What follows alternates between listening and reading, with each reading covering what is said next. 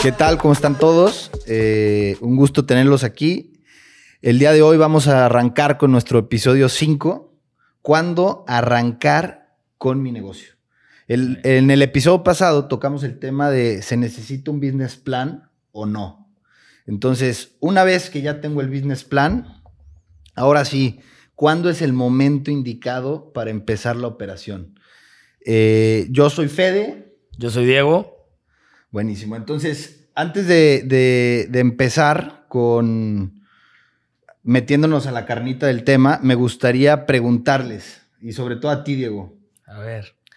Eh, a ti te tocó, a ti te tocó haber estado en, trabajando en el fondo a la par que empezabas y, con Tetecolo. Sí. Entonces, la pregunta yo creo que va más enfocada a los emprendedores. ¿Cuándo arrancas con tu negocio? Híjole, mira, me tocó equivocarme varias veces. me tocó aprender mucho en tema de, de malas decisiones que tomé apresuradas para, para arrancar. Me tocó desde esperar el momento perfecto y, decir, no, espérate, espérate, todavía no, todavía no, hasta acelerar algunas cosas. Entonces creo que algo, puedo platicar de, sobre este tema que le pueda servir a los que están escuchando, que estén pensando en, varias dudas sobre cuándo es el momento perfecto para arrancarlo. Si me fuera a la conclusión de lo que aprendí o el resumen de lo que aprendí, es que el momento perfecto no existe. Si nos vamos a términos generales de cuándo arrancar el negocio, ¿no? El momento perfecto no existe, pero eh, sí creo que hay mejores momentos que otros. Y ya depende mucho de la situación en la que esté cada uno. Creo que vamos a tocar varios temas ya en específico eh, relacionados a, tema del trabajo, cuándo abandonar el trabajo, cuándo empezar en temas de eh, financiamiento, cuándo empezar en temas de si ya tienen los socios o no, cuándo empezar de si va a ser el business plan o no, pero lo, lo, y ya tocaremos cada uno de esos temas en específico, pero creo que lo, lo importante es que sepan que el momento perfecto no existe el momento que plasmamos en el papel para decir cuándo queremos arrancar es prácticamente una excusa porque no estás listo o no quieres arrancar o no, estás no, no quieres aventarte la, la, la montaña rusa que sabes que te espera. Entonces es solamente estar posponiendo.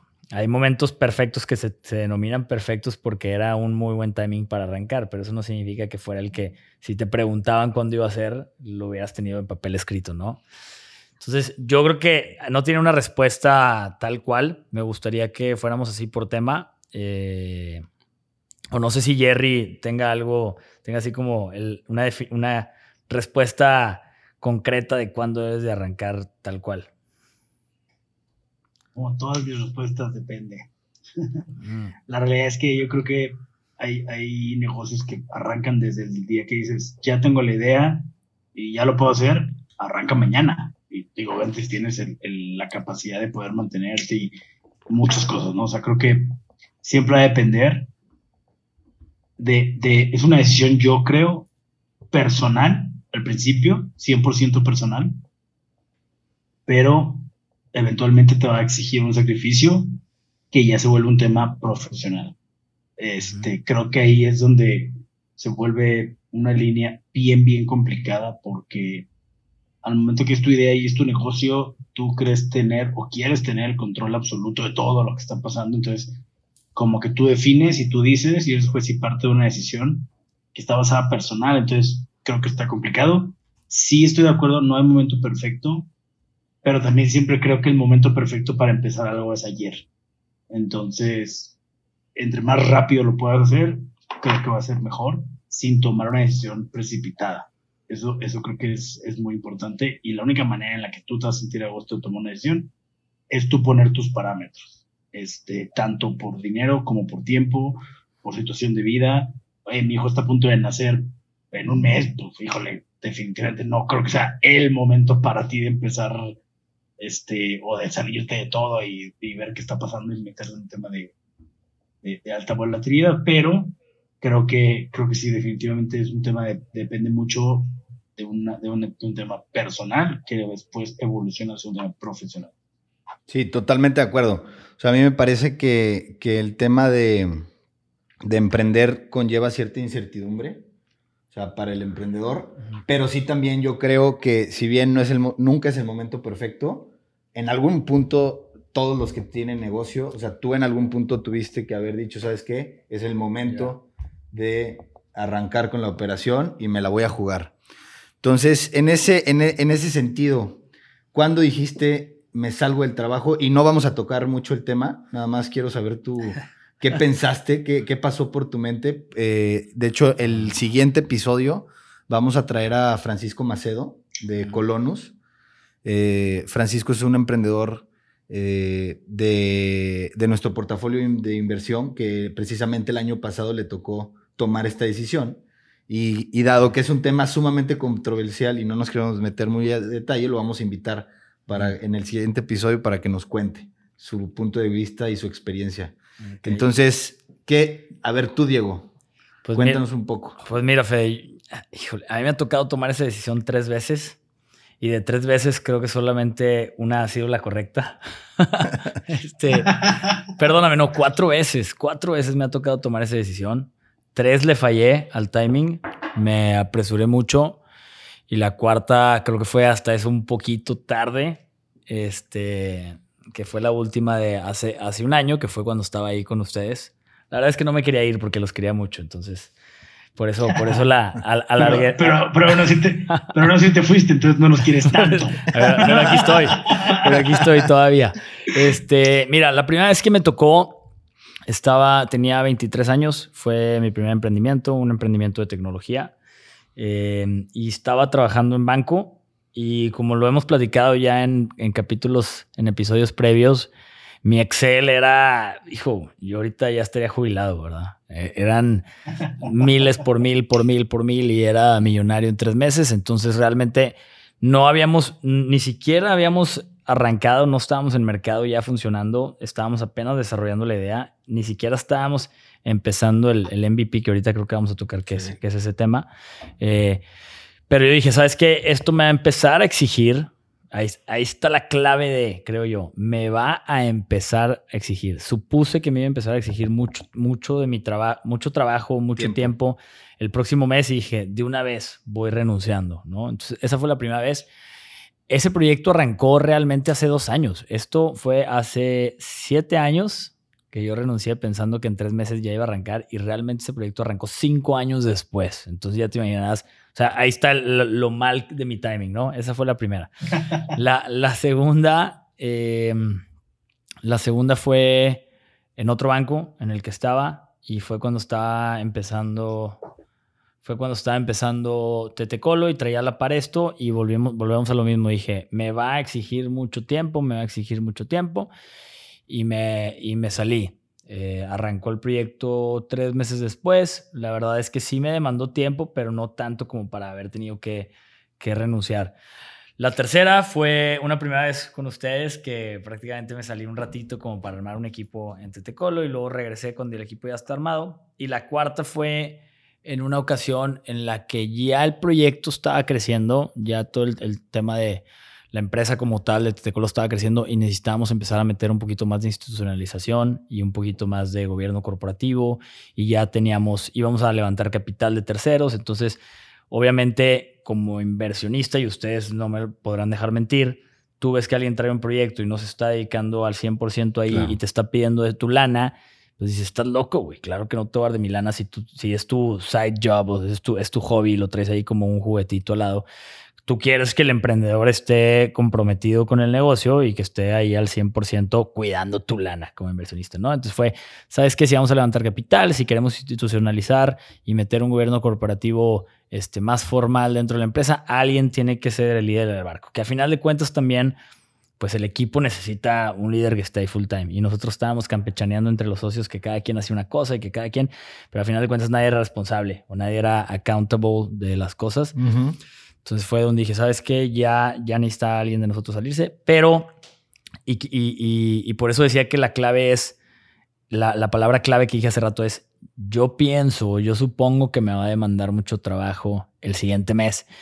La cuarta vez, que es la cuarta que fue la más cercana a correcta, ya no era un supuesto de me va a demandar, ya era una, un hecho. una exigencia. Ya el negocio me estaba exigiendo, oye, alguien tiene que estar aquí porque te nos estábamos dando cuenta que el crecimiento ya iba prácticamente así, o sea, iba, iba plano, no estábamos creciendo de una manera estratégica, no estábamos creciendo de una manera eh, acomodada, como se me, se me, fue la palabra, no estábamos organizada, no estábamos creciendo una, de una manera organizada y prácticamente los errores que traíamos, pues únicamente los íbamos a ir exponenciando, replicando conforme fuéramos creciendo. Entonces ya fue, ya fue una demanda de la, de la misma empresa y ya no fue una decisión mía, sino una decisión de esto es lo que tiene que suceder porque si no el barco pues, no, va, no, va, no va a ir hacia el norte que queremos que vaya, ¿no?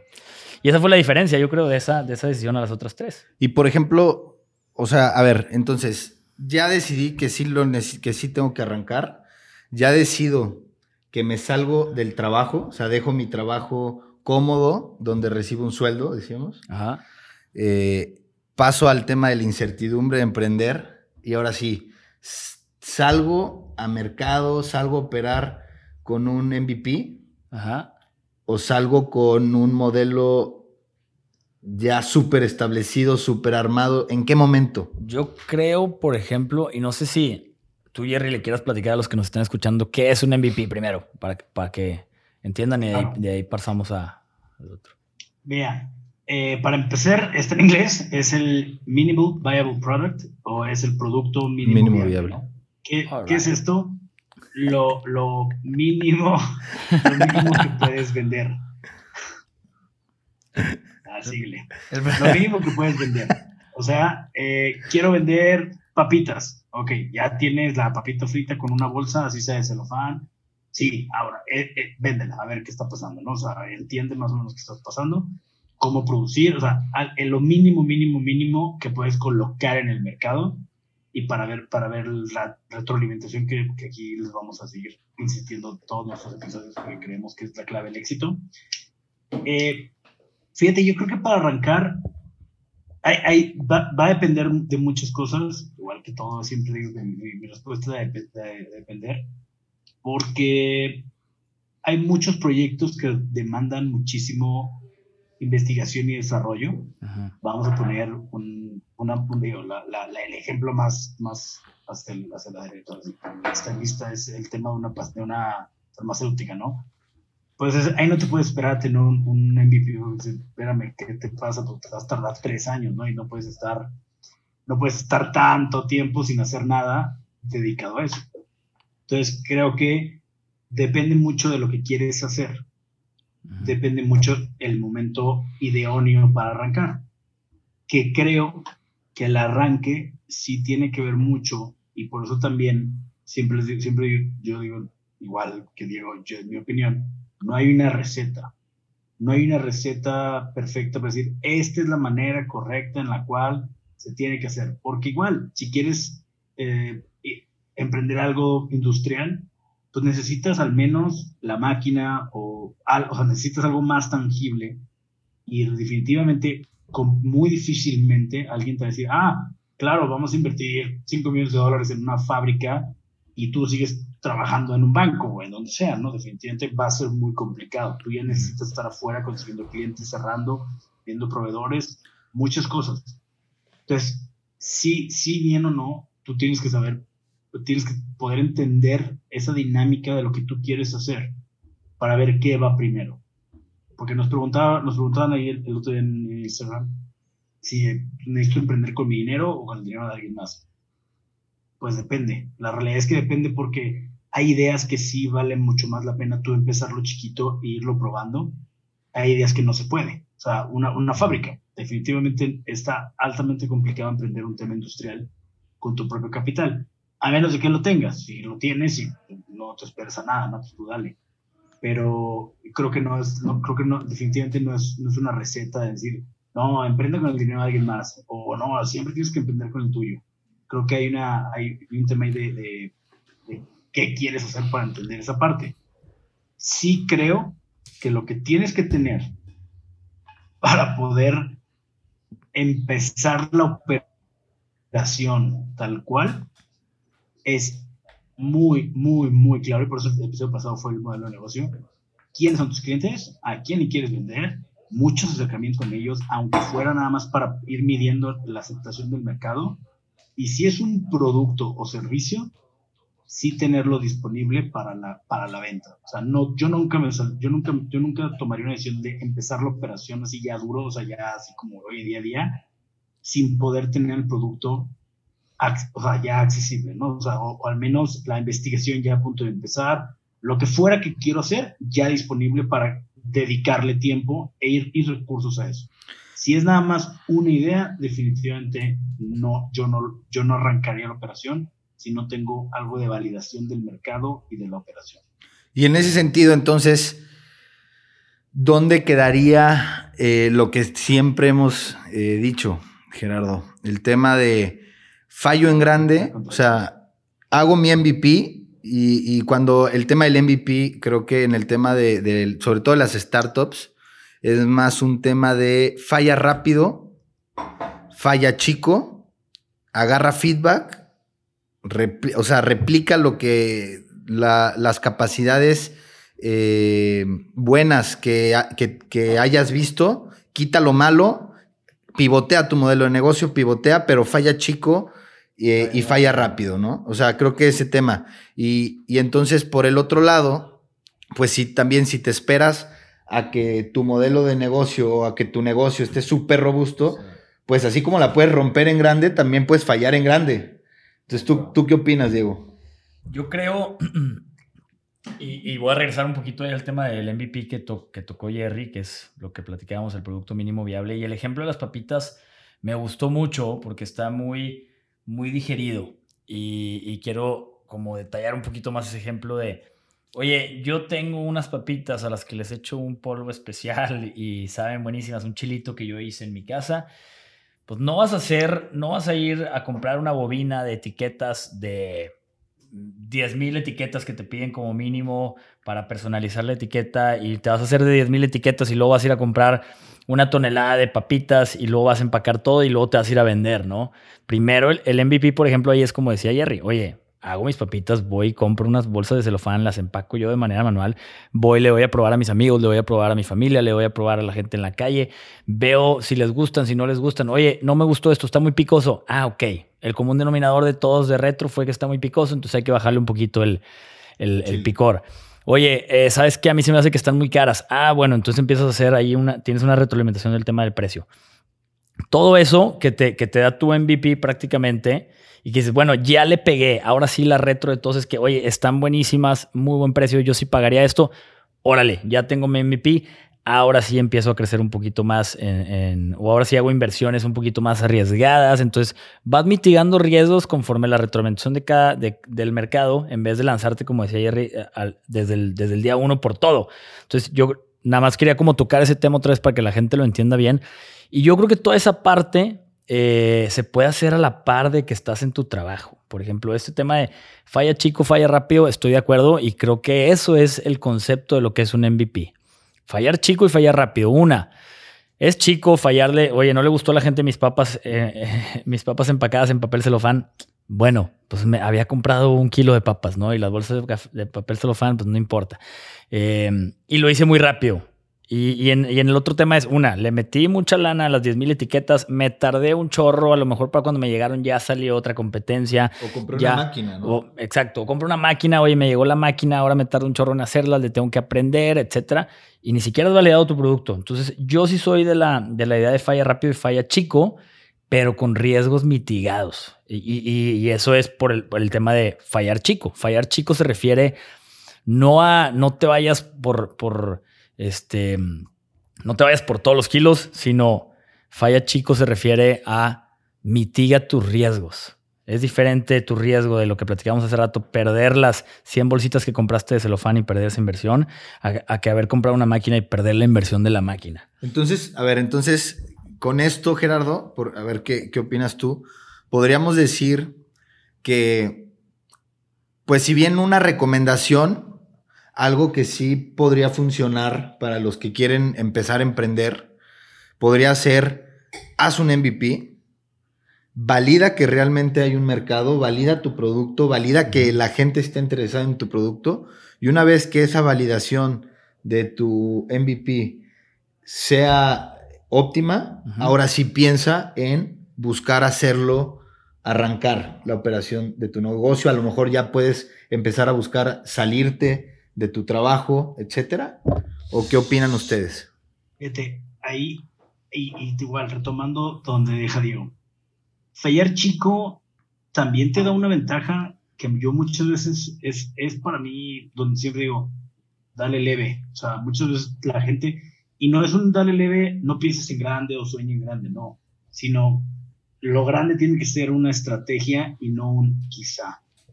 Cuando quieres tratar de, darle tan grande desde el principio y de repente en cualquiera de las cosas que me vas a decir a mí o a cualquier persona hay un quizá, automáticamente es un wow, no estás tan seguro de esto, déjame dar dos pasos para atrás. Cuando ya tienes que poner eso es, esto va a pasar porque ya tengo esto y esto. Entonces, yo muchas veces les digo, imagínate, ok, vamos a llegar en grande, vamos a ponerle, darle duro. Y por cualquier cosa, como dice Diego, las papas están tan picantes que no te puedes ni tocar los ojos y la gente se tocó el ojo y, estás en todos lados y ya, y ya quemaste la marca. Y entonces inventas unos lentes para comer tus papas. Después vendes lentes. Complemento. creo que, creo que también ese tema desde chico te da mucha facilidad a que si llega a haber algo mal, no, no quemaste tu marca, no quemaste tu empresa, no quemaste tu producto, porque asumes un riesgo muy grande cuando pasa eso, ¿no? De acuerdo. Yo siempre digo, que alguien te compre por primera vez por novedoso, tus early adopters o tus, los primeros dispuestos a gastar en tu producto, son los más fieles y ellos nunca los puedes perder. Entonces, si llegas a esa base de, clientes con, una, con, con algún problema o a ellos les generas un problema o, o, si bien puede ser que los, los regreses, en lugar de tener un embajador de tu marca diciendo, no manches, probé esto, fue lo mejor, compré esto, fue lo mejor, y también en, empresas que venden empresas, ¿no? Tomando el tema industrial. No, hombre, el servicio que me dieron estos chavos son lo mejor. Eso es lo mejor que te puede pasar. Si, si lo haces tan grande y no estás 100% seguro que puedas ofrecer y cumplir con lo que quieres, con lo que estás diciendo y con tu propuesta y con tu producto, puedes generarte tu misma tumba muy rápido. Entonces, eso es un problema también de muy grande. Son riesgos medidos y creo que lo, que le agregaría a lo que decía Diego es nada más, sí, aprendan de eso. O sea, realmente busquen, digan, voy a hacer esta prueba y quiero probar este punto, el punto del sabor, el punto de la calidad, el punto de lo que quieras probar, esa prueba, hazlo, buscando encontrar el punto óptimo que se pueda lograr con el dinero, también no vas a lograr una perfección de calidad, de, de homogenización estilo McDonald's, donde te compras una hamburguesa en todos lados del mundo y sale igual, porque pues no, le, no tienes esa cantidad de dinero, pero al menos que sea lo homogéneo para tú decir, me siento muy a gusto con esta prueba que estoy haciendo, con este producto que estoy entregando. Yo creo que eso es eso es súper, súper importante del, del MVP, ¿no? O sea, creo que eso es súper, súper importante irlo moldeando a ir buscando las pruebas necesarias para que tu producto sea lo que tú quieras entregar. Y, creo, y ahí me gustaría sumar a lo que dice Jerry, Fede, este, también el tema de, fallar chico. normalmente o es muy común que como emprendedores buscamos encontrar el hilo negro. Cuando hay mucha información en el mercado que nos ahorraría mucha lana, nos ahorraría mucho tiempo y nos ahorraría mucha curva de aprendizaje. Entonces, principalmente hay que ver qué hay allá afuera en el mercado y también la validación o crear tu MVP te ayuda a ver qué hay en el mercado, qué ya existía, qué ya no había funcionado y, muchas veces pasamos eso por alto. Oye, yo estoy tratando de empezar algo, me voy a gastar una lana para hacer un estudio de mercado y me voy a gastar muchísimo y a ver qué sale después de eso. Cuando a lo mejor alguien ya lo hizo y no te metiste a investigar eh, o no hiciste tu, análisis de competencia, que alguien ya lo había hecho y no le había funcionado y te salía más barato el, ver el caso de estudio de esa persona de por qué no le funcionó. Entonces, también yo creo que el, MVP te ayuda mucho a eso, eh, fallar chico, porque también se refiere a ver qué hay afuera, ver qué ha funcionado, qué no ha funcionado, por qué no y entender por qué no. Y muchas veces nos falta eso, hacer nuestro benchmark de eso, que, prácticamente es eso. El, el benchmark es ver qué hay afuera, quién vende a qué precio, cuál es la ventaja competitiva de cada uno y dónde voy a entrar yo dentro de, eso. O sea, cuál es, en, qué parte del campo voy a estar jugando yo, como decíamos en el capítulo pasado, si yo juego por precio porque soy más barato que los demás, si yo juego por calidad porque tengo mejor calidad que los demás, eh, y, encontrar eso, creo que muchas veces lo pasamos por alto y es una de las partes más importantes y sobre todo en temas de ahorro de dinero y ahorro de tiempo. Tiempo, sí, concuerdo con usted. Creo que también, sobre todo aquí, en, los emprendimientos en México, eh, tendemos mucho a a rechazar el fracaso. O sea, y, no, y no hacemos precisamente este tipo de MVPs, etcétera, por miedo a, es que si fallo, y yo me acuerdo muchísimo, y no sé si a ustedes les tocó, a lo mejor concuerdan conmigo, cuando Rappi entró a Monterrey, su servicio era muy malo. Sí. O sea, la mayoría de la gente, yo, yo, yo, yo sí me considero que fui uno de los primeros que empezó a usar Rappi. Y este no es un anuncio pagado. No, no, no, no. No, y ojalá nos, nos paguen. no, ojalá nos paguen, pero no, pero, pero es, es, verdad, porque aparte es una startup y, creo que ahorita el servicio que entrega es otra cosa totalmente diferente. Rappi entra a México dando un, pues, si bien un servicio era, era malo, o sea, eh, a veces no te llegaban los productos, etcétera. A medida que fueron evolucionando y fueron agarrando feedback, hoy por hoy Rappi es uno de los modelos de negocio, es un negocio súper establecido en México. Se ha comido a mucha de la competencia de delivery, eh, que incluso la competencia ya estaba antes. Entonces creo que es, uno, es un caso donde puedes ver cómo el, el salir a mercado con un producto, aun cuando no entregas al principio el servicio que estás esperando dar, te ayuda a agarrar feedback, a mejorar tu producto y una vez que lo mejoras, eh, puedes recuperar esa misma confianza del consumidor. Pero el chiste es eso que tú dices, agarrar el feedback y actuar sobre eso. Pues lo que cada vez hay en este mundo más es información. El chiste es qué hacemos con esa información y qué tan rápido actuamos sobre ella. Y, y esa es la, cadencia de una empresa que así, término como deportivo, la cadencia es mantener un ritmo por, por eh, largo tiempo y es, es ver qué cadencia tienes tú contra la, la competencia de al lado, porque al final de cuentas la información Puede que ellos tengan más, puede que tengan más, puede que tengan la misma y la información está ahí afuera. Y quien logre actuar más rápido sobre esa, creo que es súper clave, ¿no? Sí, totalmente de acuerdo. Ahí lo que acabas de decir, Fede, es, yo creo que para mover un poco el tema del, MVP, es esa cultura de fracaso, yo creo que es súper, súper embebida en nosotros. Porque salirte de tu trabajo estable en un banco para emprender lo primero que pienses, híjole, si no la armo. Antes de pensar en cualquier otra cosa. O sea, antes de pensar en, en qué vas a hacer, todo, estás pensando en que, qué pasa si, la, si, si fallo. Ya, estoy pensando en el plan B. Exacto, y de repente, y por eso digo, creo que hay un tema de planes en donde no puedes agarrar, despertarte y decir, hoy voy a emprender y ya voy a hacer. Digo, lo puedes hacer y espero que te salga bien, pero definitivamente creo que hay, hay, hay pasos que puedes empezar haciendo para sentirte más a gusto con esa decisión, empezar a, analizar, ver y tú sentirte a gusto. Creo yo que empezar así, tal cual, empezar con la idea, con todo, es hoy, ayer. Ya digo de idea, empieza ahorita. Ahorita que estás escuchando esto, métete, investiga, empieza ahorita a generarlo. Porque ya va a pasar otro día y otro día. Empezar con la idea y con la planeación de tu, de tu emprendimiento, creo que no hay mejor momento que ahorita. Para empezar la operación, tienes que tener un cierto plan, una estrategia, algo más visualizado, algo más aterrizado, por así decirlo. Pero igual, el ejemplo de Rappi es muy bueno porque eso ya es cuando Rappi tenía 500 millones de dólares en la cuenta para empezar a otros países. Pero tú habla con algún colombiano que lo vio y empezaron con motitos y quítale y ponle y el restaurante pues casi casi manual y yo lo busco y le marco. Entonces al final de cuentas automatización viene después de que ya lograste un modelo interesante, automatizable, escalable. Bueno, ahí viene, ahí viene, ahora sí que quiero dinero para crecer más rápido. Pero al principio no es así. Y eso, y eso es súper importante. Al principio tienes que empezar a entender si lo que quieres hacer al menos te va a dejar dinero. Eso creo que es súper importante porque yo muchas veces digo, ni siquiera sabemos si el producto que quieres vender te va a dejar dinero o es capaz de generar dinero. Porque es bien padre pensar que vas a vender algo en 100 pesos y quizá el mercado te va a decir, híjole, ahorita estoy dispuesto a pagar 30. Quizá en un futuro sí hay una estrategia para llegar así, y eso es lo importante de tu emprendimiento. No puedes llegar y decir, no, es que vale 30, entonces no jala, bueno, bye. Bueno, ¿qué vas a hacer para que valga 100? El ejemplo de eso, y, Diego me va a querer patear un poco, este, es Starbucks. Es Starbucks. O sea, a ver, bien o mal, bien o mal, bien o mal, crearon, crearon una manera de vender algo que se vendía en 10 pesos, crearlo más, más caro.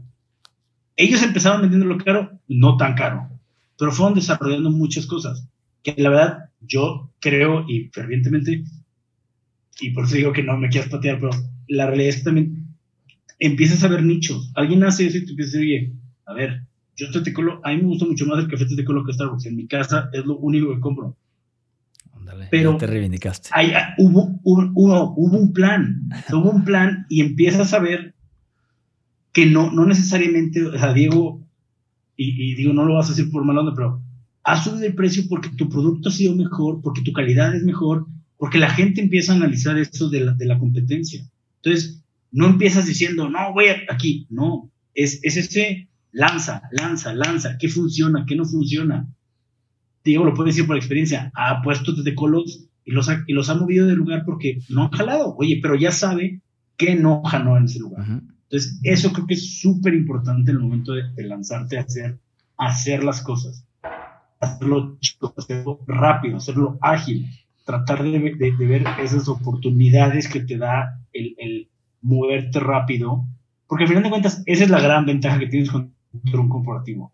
Que en lo que tú hiciste tres, cuatro cosas, el corporativo apenas le está llegando al memo del jefe que tiene que firmar cuatro personas para dedicarle un peso al proyecto. Entonces, esa es una ventaja que tú, tú como emprendedor y al principio tienes que tomar y agilizarlo más rápido para, para, llegar a esa ventaja, ¿no? exacto, hacer. Yo soy del team do it, do it, do it, do it, vas a aprender mucho más. Y yo les doy un ejemplo de que yo nada más he tenido un trabajo corporativo, que fue en Soriana, y de ahí siempre he estado en cosas un poquito más, bueno, en escala, pero estuvo medio raro, por poco tiempo. Y la verdad es que siempre te digo, ¿no? Híjole, imagínate que no jale. Sí. Eh, cuatro años tratando de, o sea, creando algo desde, si no desde el inicio, con socios, viendo cosas pasar, haciendo tu modelo, haciendo tu, tu propia cosa. Es un aprendizaje tan fuerte de muchas cosas que, que yo digo, aunque toco madera, mañana pase algo que no, no me gustaría que pasara. Tienes un tema de ese aprendizaje en un, en un puesto corporativo, no lo vas a tener.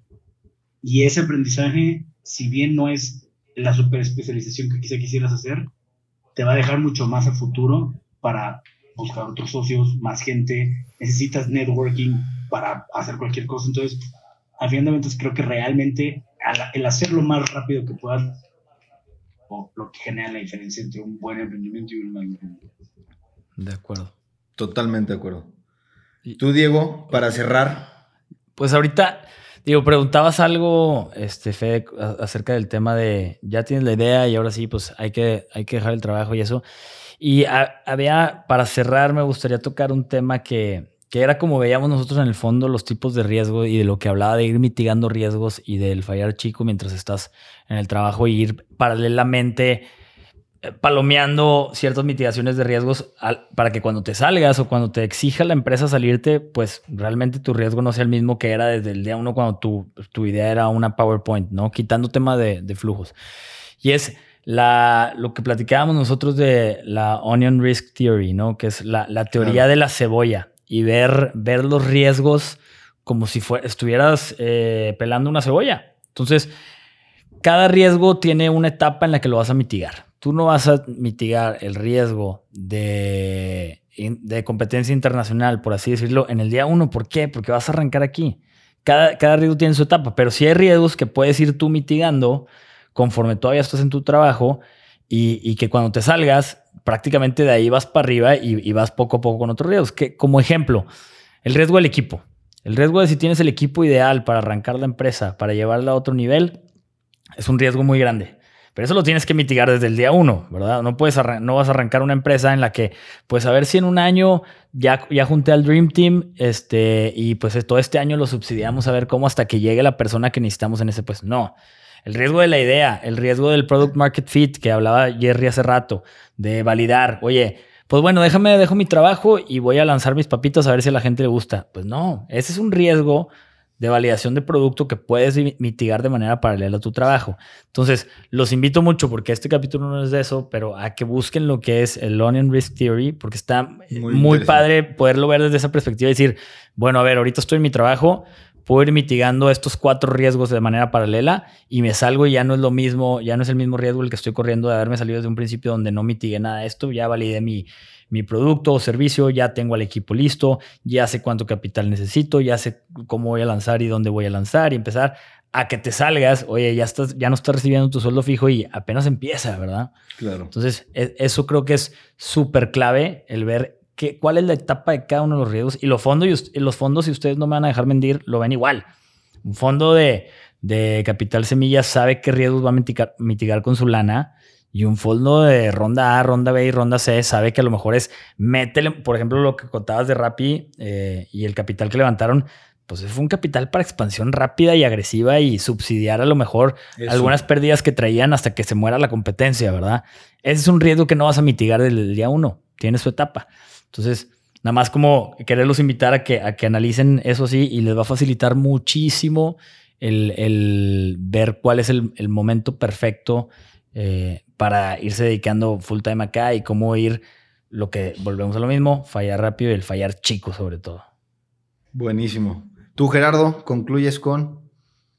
Yo concluiría con una frase que leí hace poco eh, de una historia de un emprendedor de Silicon Valley que lo, lo metieron en un periódico muy famoso de San Francisco, apareció en dos, tres entrevistas y pum, ¿no? Tuvo unas ventas en tiempos de COVID, pum, ¿no? 30, 40% más que, el año pasado. Es cuando llegó a la, Junta de Consejo decía, oye, pues me fue súper bien, ¿no? O sea, vean, 40% extra, qué padre, qué cool, ¿no? Y uno de los consejeros dice, yo la verdad no estoy nada, pues, a mí eso no me importa, no, no me es más, me preocupa que tu atención esté en eso. Ah, ¿cómo? Pero pues logramos 40% más de ventas. Dice, sí, pero a menos de que ese 40% sea recurrente y realmente sea gente que no nada más porque te vio en algo que no va a estar apareciendo todos los meses, pues no sirve nada. Entonces, me, me, llama la atención porque él decía, los inversionistas invierten en estrategias que generen más, no en magia.